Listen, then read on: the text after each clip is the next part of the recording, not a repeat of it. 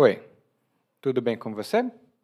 Welcome to Intermediate Portuguese, the only podcast that truly helps you tell your story in Portuguese the way you do in your native language. This is Ali coming to you from Salvador, Bahia, and today, after you listen to this episode, you'll have lots of words and expressions that are very informal and used in everyday language here in Brazil. And usually that's vocabulary people use when they talk about Brazil. I wish I had different vocabulary to teach you today because some of those words are negative, but it's what we have, and I unfortunately cannot really change that. The words I chose for today are really common both in the news and when you're talking to some people. And if you want to test this and also expand your vocabulary, in addition to uh, having the learning guide for this episode, I suggest you talk to any of your Brazilian friends about the topics that we discussed today. Ask them, like, is your hometown safe? a sua cidade natal ou a cidade de onde você vem é segura? That's a question that's going to spark a lot of conversations. And again, if you want to have the learning guide for this episode and for the previous episodes that we have published so far, and others that we are actually uh, preparing right now, you can go to PortugueseWithEli.com forward slash school and you will be able to grab one learning guide for you. If you like what you see and you want to include that in your learning routine, you'll have options to do so. Agora, vamos começar com o episódio 194. Opiniões controversas sobre o Brasil e os brasileiros.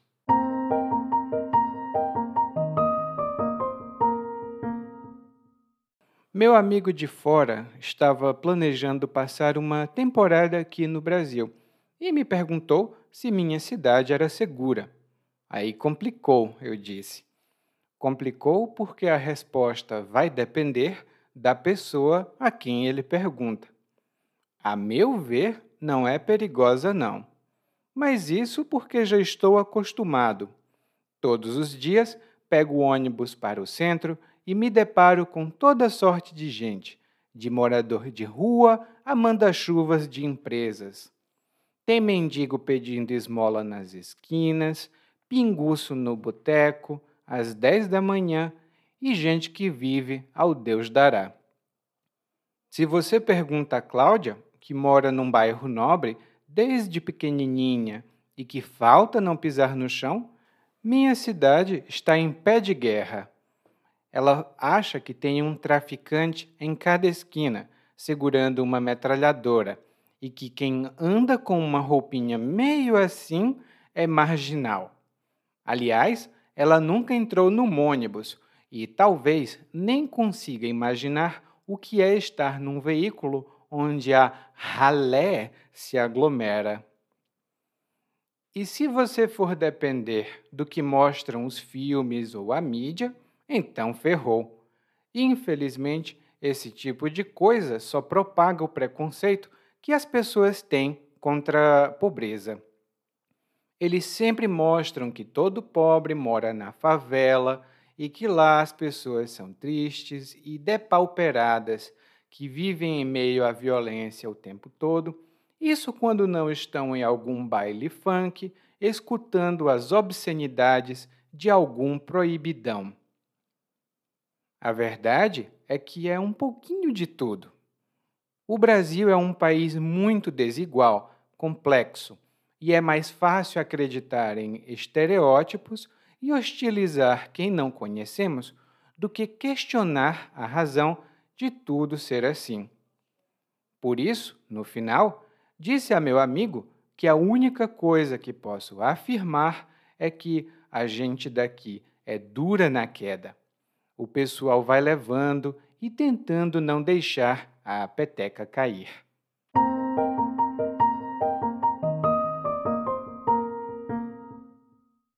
No monólogo de hoje, o narrador começa falando de um amigo dele.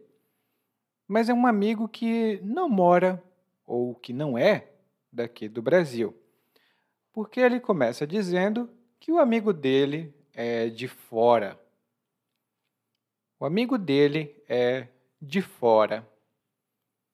E quando alguém é de fora, ou quando alguém diz que outra pessoa vem de fora, se você estiver no Brasil, normalmente isso significa que veio de outro país, que não é o Brasil. Outra palavra que a gente usa nesse caso é do exterior. E a palavra fora aqui tem o sentido de exterior, outros países que não são o Brasil. Por exemplo, ai, meu sonho é morar fora, pelo menos por alguns anos, para praticar o meu inglês. Meu sonho é morar fora para praticar inglês. Tenho certeza que depois de algum tempo morando fora, vou conseguir falar muito bem. E muitas pessoas que eu conheço foram morar fora para praticar idiomas, inglês, alemão, até japonês. E o narrador diz que o amigo dele estava planejando passar uma temporada aqui no Brasil. E uma temporada significa um período de tempo determinado e não específico. Uma temporada pode ser uma semana, um mês, um ano. É um período de tempo determinado. Por exemplo, eu vou passar uma temporada longe do computador. Eu vou passar uma temporada longe do computador. Normalmente eu trabalho o dia todo na frente do computador e acho que preciso de uma temporada longe dele. Lá no nosso guia de aprendizagem temos algumas observações sobre essa palavra que é muito boa muito utilizada no dia a dia e que pode confundir você. Hum? Bom, o narrador diz então que um amigo dele que morava fora queria passar uma temporada no Brasil. E esse amigo pergunta para o narrador se a cidade do narrador é uma cidade segura. E o narrador diz que complicou. Ele diz que complicou. E eu não sei se você já percebeu, mas normalmente tudo para os brasileiros é complicado, ou então complica. Porque essa é uma palavra muito comum para a gente. Quando o narrador disse aí complicou, ele quis dizer e aí fica difícil responder. E quando a gente diz geralmente complicar com esse tom de e aí complicou, é e a situação ficou difícil de resolver ou ficou difícil de continuar assim. Por exemplo, os meus amigos estavam combinando de sair juntos para ir para a praia. Eu fiquei muito feliz porque queria também ir para a praia. Mas quando eles disseram que eu precisava dar dinheiro para contribuir, é, complicou, porque eu não tinha dinheiro. Ou seja, ficou difícil dar dinheiro, porque eu não tinha. E o narrador diz isso porque para ele é um pouco difícil responder. Todas as pessoas têm uma opinião diferente e talvez o narrador ache que as respostas dele não são muito boas. Ele começa dizendo: A meu ver, não é perigosa. A meu ver, não é perigosa. E essa expressão, a meu ver, é uma forma mais um, uma maneira mais formal de dizer na minha opinião. Ou seja, na minha opinião, não é perigosa. A meu ver, não é perigosa. Daí ele continua falando. Né? Eu não acho perigosa porque eu já estou acostumado. Eu ando muito, né? ele pega ônibus para ir para o centro da cidade e ele diz que se depara com toda sorte de gente. Ele se depara com toda sorte de gente. E quando ele diz que se depara, isso significa que ele encontra essas pessoas, né? mas ele não estava procurando elas. Foi como ele estava andando e, nossa, uma pessoa. é uma surpresa. E quando você se depara com alguma coisa, você encontra alguma coisa no seu caminho que você não estava esperando.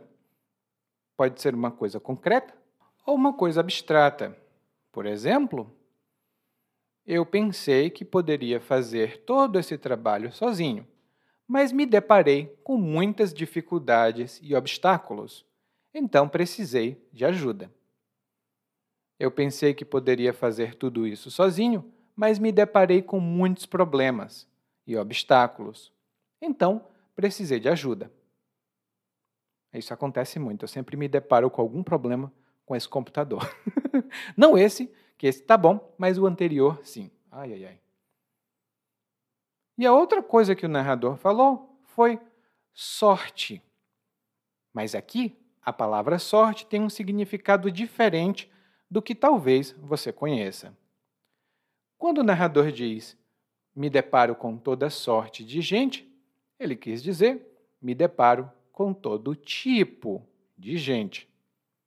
Sorte significa tipo. Não é muito utilizada sozinha essa palavra. Por exemplo, que sorte de pessoa você é, ou que sorte de comida. Hum, não, não é muito comum assim, não. Mas é muito comum dizer toda sorte de blá blá blá. Por exemplo, toda sorte de comida, toda sorte de gente. E um exemplo que eu posso dar é que aqui em Salvador, de vez em quando, nós temos feiras gastronômicas, que são feiras com comidas muito boas. E tem toda sorte de comida. Hum, tem toda sorte de comida. Ou seja, tem todo tipo de comida. Lá no guia de aprendizagem eu tenho algumas observações sobre essa palavra. Daí o narrador menciona dois tipos de pessoas, né? Dessa sorte de gente que ele encontra no dia a dia. Ele fala de morador de rua e manda-chuva de empresa. São dois termos muito informais. Um é morador de rua e o outro é manda-chuva. Morador de rua é o termo mais popular, mas tecnicamente é errado. Por quê? Primeiro, o morador de rua ou a moradora de rua é aquela pessoa que ocupa as ruas porque não tem uma casa própria. Vários motivos levam as pessoas a ficar nas ruas. Mas Tecnicamente, não é possível morar na rua, porque a rua não é um endereço fixo, não tem um número de casa. As casas têm um número, mas a rua não. Então, o que a gente normalmente chama né, nos, nas políticas públicas e nos documentos oficiais são pessoas em situação de rua pessoas em situação de rua. Mas no dia a dia, o seu João e a dona Maria vão dizer os moradores de rua. E é o que todo mundo vai dizer normalmente. A outra palavra que o narrador utilizou foi manda-chuva. E o manda-chuva ou a manda-chuva é uma pessoa muito poderosa, ela é muito influente, ela é uma pessoa muito importante em algum lugar. Por exemplo, todo mundo sabe que esse político só está ajudando essa empresa porque os manda-chuvas dessa empresa dão muito dinheiro para o político. Todo mundo sabe que o político está ajudando essa empresa porque os manda-chuvas dessa empresa estão dando dinheiro para o político. E é muito comum aqui no Brasil. os manda-chuvas das empresas dão dinheiro para os políticos e os políticos ajudam as empresas. E se você não tiver percebido, manda-chuva vem das palavras mandar e chuva. Ou seja, essa pessoa é tão poderosa que ela manda a chuva cair em algum lugar. E aí o narrador continua falando de outros tipos de pessoas e o narrador usa umas palavras um pouco negativas. Explico. Primeiro, ele diz que tem mendigo pedindo esmola nas esquinas, pinguço no boteco às 10 da manhã e gente que vive ao Deus dará. Então, ele fala que tem mendigo pedindo esmola, pinguço no boteco e gente vivendo ao Deus dará. E aqui nós temos três expressões, ou melhor, quatro, ou cinco, não sei. Eu, eu não sou professor de matemática, é um pouco difícil para mim. Então, mas ele usa algumas expressões muito comuns e informais também, muito do dia a dia da gente. A primeira é mendigo. E o mendigo é alguém que geralmente fica nas ruas e que pede esmolas, pede dinheiro, pede comida, porque essa pessoa não tem condições. E um exemplo que eu posso dar é uma situação que acontece realmente no Brasil e em vários outros países também. Que muitas pessoas vão embora do campo para a cidade porque elas querem encontrar emprego na cidade. Mas elas acabam não encontrando um emprego.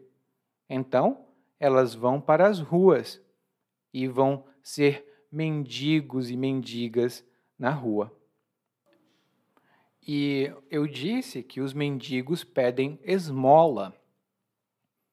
E a esmola é uma doação Normalmente é dinheiro, mas pode ser outra coisa. E é uma doação que a gente faz para uma pessoa que não tem condições, para uma pessoa mais pobre. Por exemplo, essa esmola que as pessoas dão para os mendigos. Elas pegam um real ou dois reais, ou cinco às vezes, e entregam na mão do mendigo. Isso é uma esmola. E a esmola é uma quantia muito pequena. Nunca é muita coisa, não. Se você dá dinheiro para uma instituição de caridade, isso não é uma esmola, é uma doação. Mas se você dá uma pequena quantia em dinheiro para uma pessoa e essa pessoa é muito desfavorecida, muito pobre, então isso é uma esmola. Lá no guia de aprendizagem eu tenho algumas outras observações sobre essa palavra também. Em seguida, o narrador fala que tem pinguço no boteco às 10 da manhã. E a primeira palavra aqui é pinguço. Pinguço é uma pessoa, um homem aqui, mas pode ser uma pinguça também. E eu acho o som muito engraçado dessa palavra é uma pessoa que bebe muito e com frequência. Uma pessoa alcoólatra é pinguça. Mas quando a gente diz que alguém é pinguço, isso é um tipo de insulto, tá? Chamar alguém de alcoólatra pode ser só uma afirmação. Fulano de tal é alcoólatra. Mas quando eu digo que ele é pinguço, tem um julgamento moral. Então, não é muito simpático chamar as pessoas de pinguço ou de pinguça. E eu fico rindo dessa palavra porque o som é muito divertido para mim. pinguço. E o boteco é um estabelecimento muito comum aqui no Brasil que serve bebida, geralmente tem doces e outras coisinhas para comer. E eles também vendem refeições. Nem sempre, mas normalmente tem refeições para acompanhar a bebida. E aqui no Brasil é muito comum ter boteco, botequim, né? que botequim é outra palavra também. E lá no guia de aprendizagem eu tenho uma pequena aula sobre boteco, botequim e restaurante. Dê uma olhada lá que tem o um link, tá? E a última expressão que o narrador falou aqui foi de pessoas que vivem ao Deus dará. E quando a gente diz que alguém vive ao Deus dará, isso significa que essa pessoa vive, mas não tem uma estrutura.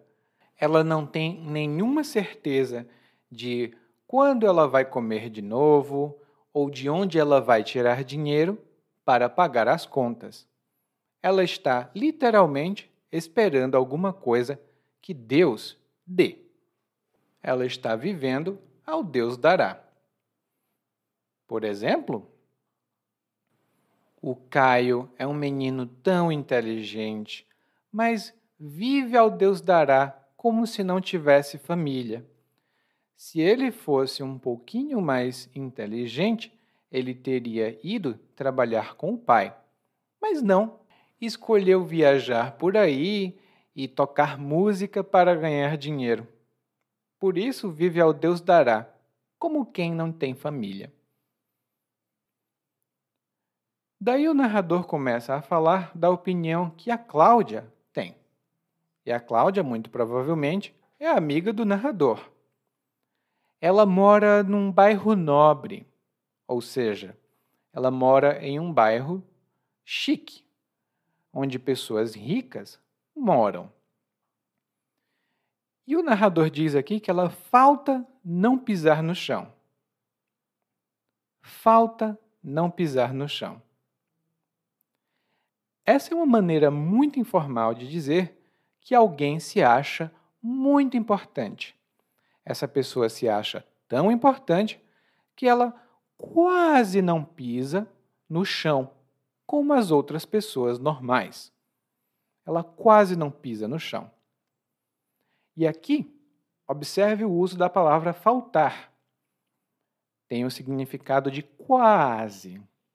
E lá no guia de aprendizagem eu tenho observações adicionais sobre isso, na parte de gramática. E aí o narrador fala que, na opinião dessa amiga, que mora em um bairro nobre e que se acha muito importante, a cidade está em pé de guerra. Ou seja, a cidade está em uma situação de tensão. As pessoas estão nervosas, atacando umas às outras, ou quase atacando, porque elas estão em pé de guerra. E quando a gente diz que as pessoas estão em pé de guerra, elas estão tensas, porque provavelmente um conflito já vai acontecer. E elas ficam em pé de guerra umas com as outras. Por exemplo, lá na escola onde eu trabalho, os alunos estão em pé de guerra com o professor. Ou os alunos e o professor estão em pé de guerra. Os alunos reclamam que o professor não sabe ensinar. E o professor reclama que os alunos não prestam atenção. Por isso, eles estão em pé de guerra. e parece que eu estou descrevendo as minhas turmas na universidade. os alunos viviam em pé de guerra com os professores. Não era muito legal. E aí, ele diz que a Cláudia acha que tem um traficante em cada esquina segurando uma metralhadora. Ela acha que tem um traficante segurando uma metralhadora em cada esquina. E aqui, muito provavelmente, você já ouviu falar da palavra traficante. Mas o traficante, em geral, é aquela pessoa que comercializa drogas. E são drogas proibidas, como cocaína, crack ou maconha, aqui no Brasil. E preste atenção, tá? O traficante participa do tráfico de drogas. Mas quando nós estamos falando de carros, nós falamos de tráfego. Hum? Então, tráfico de drogas e tráfego de veículos. Muita atenção. E a metralhadora é uma arma automática que dispara munição muito rápido o som característico da metralhadora é aquele de prrr, prrr. mais ou menos esse som, né? E ela é usada em algumas expressões idiomáticas também. Mas aqui basta saber que é uma arma. E a amiga do narrador também acha que quem anda com uma roupa meio assim é marginal. A amiga do narrador acha que quem anda com uma roupa meio assim é marginal.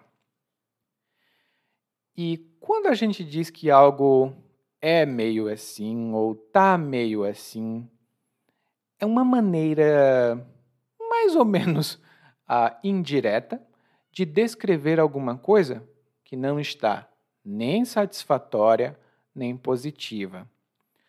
Normalmente, nós fazemos um gesto com a mão.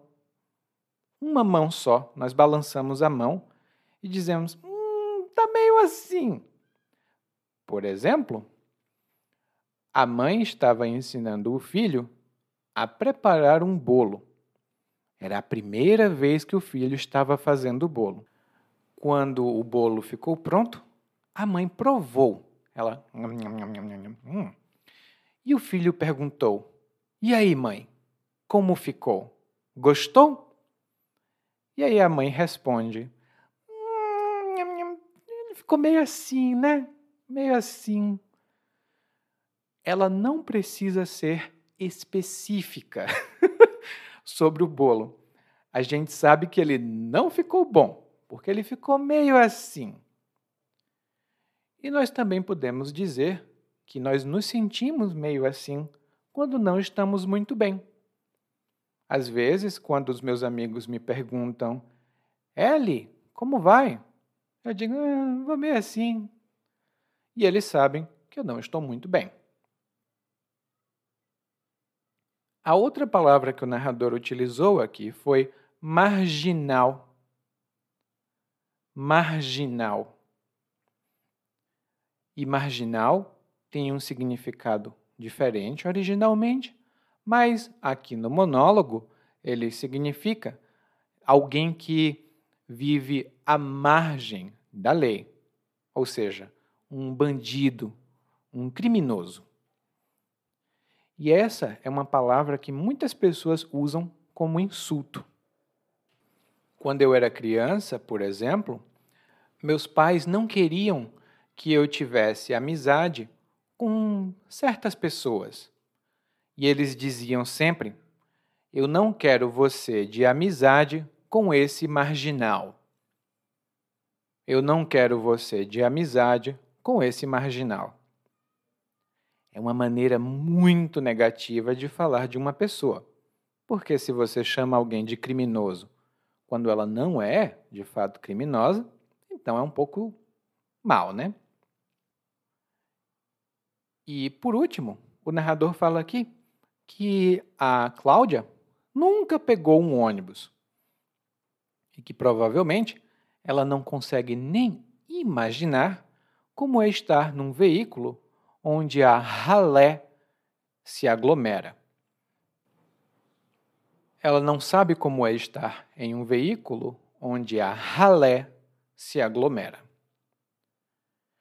E a ralé é um termo muito negativo, muito pejorativo, para falar de pessoas desfavorecidas economicamente, ou seja, para falar de pessoas pobres.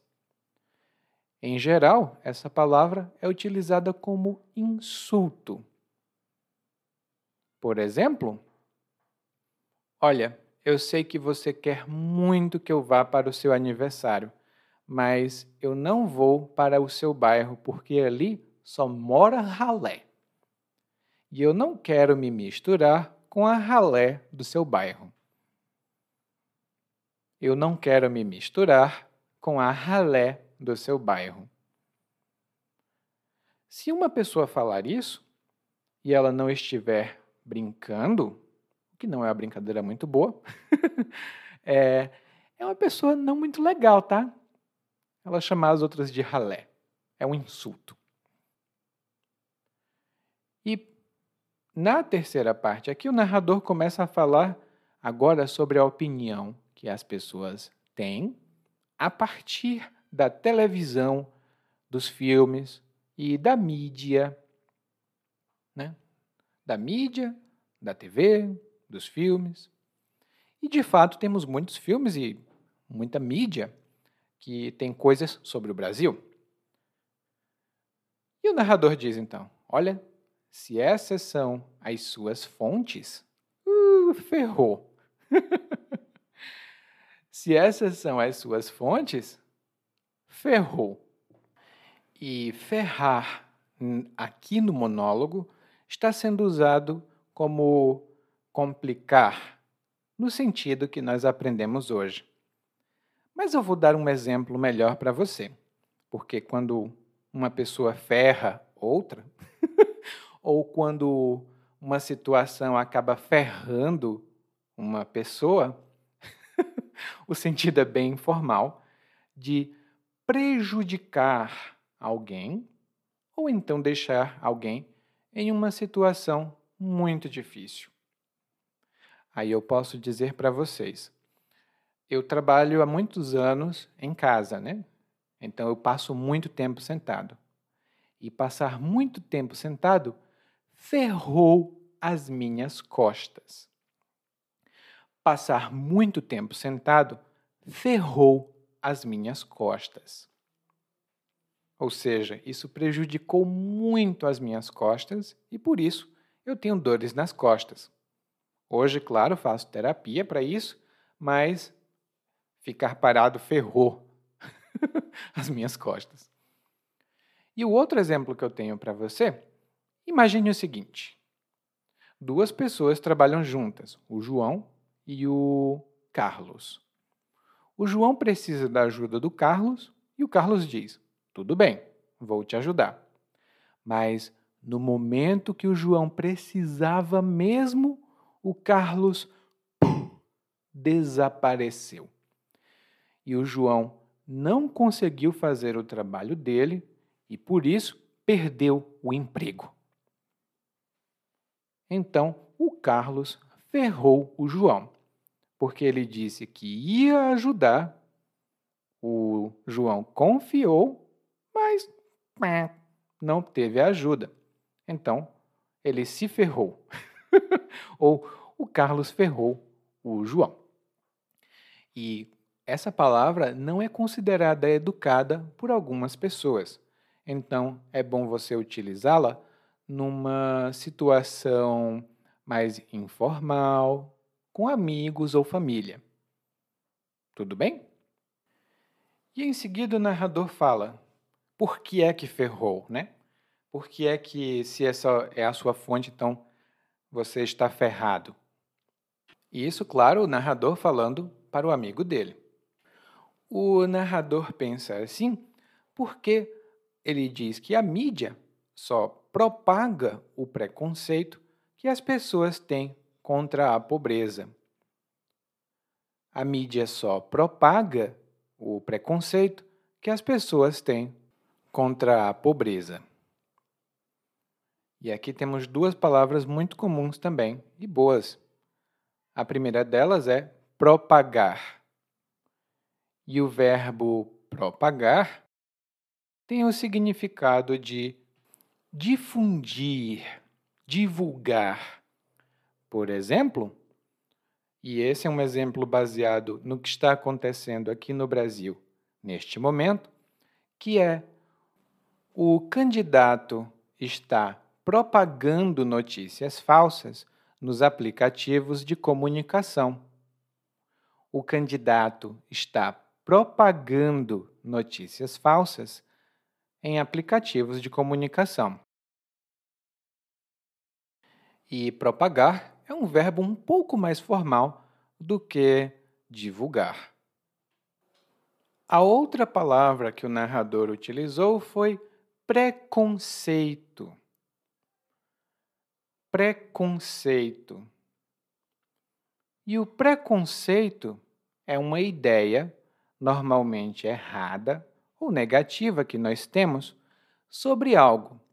E essa ideia ou opinião não é baseada exatamente na realidade. Por exemplo, muitas pessoas têm preconceito aqui no Brasil contra os nordestinos. Elas acham que os nordestinos são burros. Elas têm preconceito contra os nordestinos. Por quê? Bom, não existe nenhuma base na realidade para comprovar esse, essa opinião, né, para dizer que é verdade. Então, isso é um preconceito, é uma opinião baseada em uma generalização ou em alguma coisa que não é precisa, não é exata. É um juízo que nós temos antes de conhecer algo de verdade.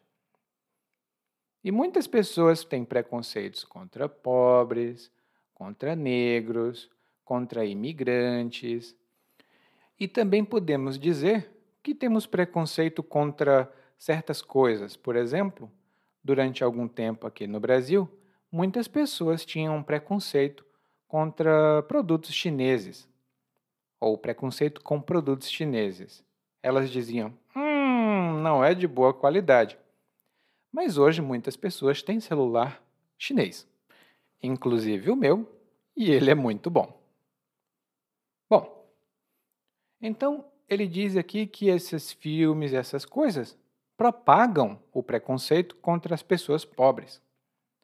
E também diz que toda pessoa pobre, ou como o narrador fala, todo pobre, mora na favela e que as pessoas na favela são tristes e depauperadas. Todas as pessoas na favela são depauperadas. E a favela, você provavelmente conhece essa palavra, é um tipo de organização social aqui no Brasil. É uma, um tipo de assentamento social. Eu não vou explicar muito sobre a favela aqui, porque eu tenho explicações sobre ela. Como a favela apareceu aqui no Brasil, como ela inicialmente surgiu, quais são as características. Tudo isso está lá no guia de aprendizagem e eu também vou deixar nesse episódio alguns links na descrição do episódio, né, no, nas notas do episódio, no seu reprodutor de podcast para você ler um pouco mais e saber mais sobre a favela aqui no Brasil. É um assunto muito complexo e ia levar muito tempo para explicar aqui. Por isso, eu acho que você já sabe alguma coisa e tem mais recursos no guia de aprendizagem. A outra palavra que o narrador utilizou foi depauperadas. E quando a gente diz que alguém está depauperado ou foi depauperado, isso significa que essa pessoa ficou pobre. Ela antes não era e ficou pobre, ou ela já era pobre e ficou mais pobre. Então ela se depauperou, ela ficou depauperada. Essa é uma palavra muito formal e você vai ver ela em jornais, revistas. E um exemplo que eu posso dar para você é um que eu vejo muito nas revistas de economia. Quando eles falam, por exemplo, que o governo não sabe administrar o país e por isso o país fica depauperado. O país fica empobrecido, ele fica mais pobre quando o governo não sabe administrar. Então, essa palavra é muito formal e é muito comum em artigos de política ou de economia. Hum? E aí o narrador continua dizendo: bom, esses filmes mostram que as pessoas todas moram na favela e que lá elas são depauperadas, elas são pobres, empobrecidas, elas vivem em meio à violência o tempo todo, ou seja, elas vivem dentro de um ambiente violento. Isso quando elas não estão em um baile funk escutando as obscenidades de algum proibidão. Uau, aqui são muitas palavras. Mas vamos lá. Primeiro, o baile funk é um tipo de festa muito típico aqui do Brasil, especificamente da região do Rio de Janeiro e de São Paulo, mas tem baile funk em todo o Brasil, até onde eu sei. E é um tipo de festa onde as pessoas escutam funk, que é um estilo musical, e dançam. Claro que é um pouco polêmico, porque em alguns bailes funk tem algum tipo de confusão, mas não é exatamente só isso. Deem uma olhada lá no guia de aprendizagem, eu também tenho algumas observações sobre os bailes funk.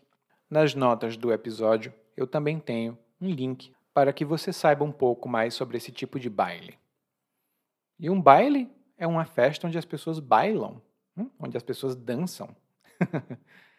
então, o narrador diz aqui que os filmes mostram que as pessoas estão em algum baile funk, escutando as obscenidades de algum proibidão. E a obscenidade é uma coisa que é obscena, é uma coisa indecente, é uma coisa grosseira ou vulgar. E essa obscenidade normalmente tem a ver com sexo. Pode ser outra coisa também, mas normalmente tem a ver com sexo. Por exemplo, o José foi demitido da empresa porque estava vendo obscenidades na hora do trabalho no computador da empresa. O José estava vendo obscenidades no computador da empresa e, por isso, foi demitido. Provavelmente ele estava assistindo algum filme de pornografia, não sei exatamente o que. E, por último, o narrador fala aqui do proibidão, nessa parte. O proibidão é um tipo de composição musical do funk, aqui do Brasil, que tem um ritmo muito característico e a letra desse tipo de composição fala da realidade que as pessoas têm na favela eu não vou dizer que na favela não exista violência, porque existe, mas tem muita violência policial também, tem com tráfico. É uma coisa muito complexa. Então, no Proibidão, os cantores falam dessa realidade deles, com violência, com incentivo a certos tipos de coisa também não é uma coisa que toda a família vá gostar de ouvir, mas é uma manifestação cultural do Brasil. O proibidão, inicialmente, era clandestino. Hoje eu não vejo muito, mas por causa da internet é muito mais fácil ter acesso a esse tipo de coisa. Antigamente, não era todo mundo que dizia: Ei, vamos escutar um proibidão? Não não podia dizer assim. Era clandestino. Mas hoje em dia, por causa da internet, é mais conhecido. E o proibidão aqui no Brasil parece muito uma coisa que eu ouvi falar que se chama gangsta rap. É muito, muito parecido em letra, em maneira de se manifestar, de como eles falam. Lá no guia de aprendizagem tenho referências para isso. E se você tiver curiosidade de saber um pouco mais sobre isso, é só ir no YouTube e digitar proibidão. Mas eu vou dizendo que a letra não é para toda a família. Hum? No final, o narrador fala aqui que a verdade é que é um pouquinho de tudo, porque o Brasil é um país muito desigual, ou seja, é um país que é muito injusto. Enquanto algumas pessoas têm muito, outras têm muito pouco, e por isso é desigual. Não tem igualdade. E que, por causa disso, né, dessa complexidade, é mais fácil acreditar em estereótipos ou seja, preconceitos e imagens, sem ter muitos detalhes, e hostilizar quem não conhecemos. Hostilizar significa tratar com hostilidade ou agressão, agredir alguém.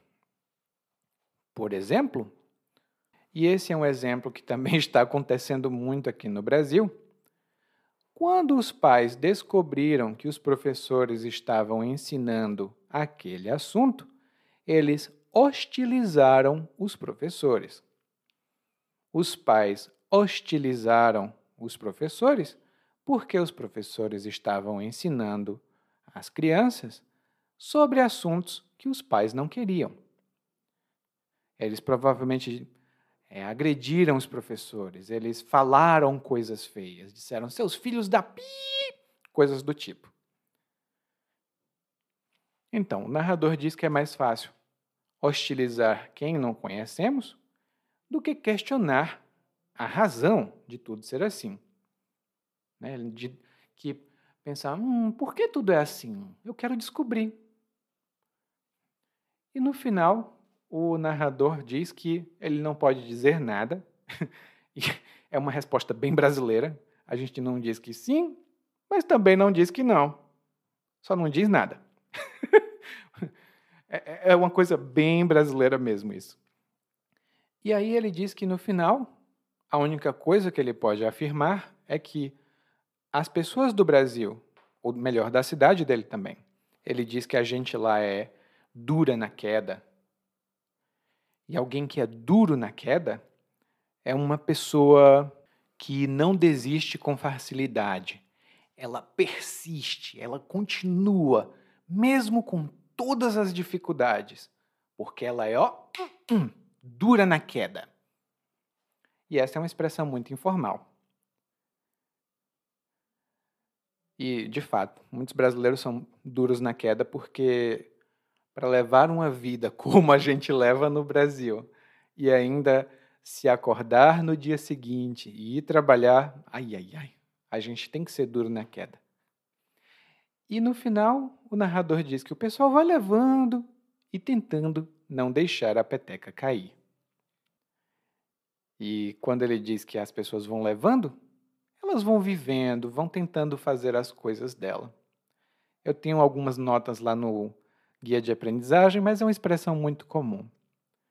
E não deixar a peteca cair significa não desanimar, não ficar triste, né? não deixar é, o desânimo, a tristeza, é, o desespero, não deixar esses sentimentos dominarem. Né? Você tá, tá, tá um pouco triste? Tá, mas continua andando, continua andando para não deixar a peteca cair. E lá no guia de aprendizagem tem umas notas adicionais. E o exemplo que eu posso dar para você tem a ver com o nosso episódio de hoje, o nosso podcast, né? Porque eu sei que estudar português às vezes é difícil, é complicado, tem muita regra, muita palavra. Parece que a gente nunca vai aprender tudo que tem para aprender. E de fato, é difícil aprender tudo, hein? mas você não deixa a peteca cair. Porque se você está escutando até esse episódio, isso significa que você também é duro na queda, você é dura na queda. Você não deixa a peteca cair. e agora vamos ouvir o monólogo mais uma vez, mas dessa vez na velocidade natural. Meu amigo de fora estava planejando passar uma temporada aqui no Brasil e me perguntou se minha cidade era segura. Aí complicou, eu disse. Complicou porque a resposta vai depender da pessoa a quem ele pergunta. A meu ver, não é perigoso, não mas isso porque já estou acostumado. Todos os dias pego ônibus para o centro e me deparo com toda sorte de gente, de morador de rua a manda-chuvas de empresas. Tem mendigo pedindo esmola nas esquinas, pinguço no boteco às 10 da manhã e gente que vive ao Deus dará. Se você pergunta a Cláudia, que mora num bairro nobre desde pequenininha e que falta não pisar no chão, minha cidade está em pé de guerra. Ela acha que tem um traficante em cada esquina segurando a metralhadora e que quem anda com uma roupinha meio assim é marginal. Aliás, ela nunca entrou no ônibus e talvez nem consiga imaginar o que é estar num veículo onde a ralé se aglomera. E se você for depender do que mostram os filmes ou a mídia, então ferrou. Infelizmente, esse tipo de coisa só propaga o preconceito que as pessoas têm contra a pobreza. Eles sempre mostram que todo pobre mora na favela e que lá as pessoas são tristes, depauperadas, que vivem meio à violência o tempo todo, isso quando não estão em algum baile funk escutando as obscenidades de algum proibidão. A verdade é que é um pouquinho de tudo. O Brasil é um país muito desigual, complexo, e é mais fácil acreditar em estereótipos e hostilizar quem não conhecemos do que questionar a razão de tudo ser assim. Por isso, no final, disse a meu amigo que a única coisa que posso afirmar é que a gente daqui é dura na queda. O pessoal vai levando e tentando não deixar a peteca cair. Oi, tudo bem? Provavelmente você escuta nosso podcast há algum tempo. Bom, se não for o caso, eu me apresento para você. Eu sou o Eli, é, para Eliakim, e sou professor de português, responsável pelo podcast, pelo site portuguesewitheli.com, pelo outro site readbrazilianportuguese.com e muitas outras fontes de conteúdo para aprendizes de português que, como você, querem falar e entender o português brasileiro. Se você gostar desse podcast, você pode fazer uma avaliação do nosso podcast no Apple Podcasts. Você pode fazer a sua avaliação e isso ajuda muito. Obrigado.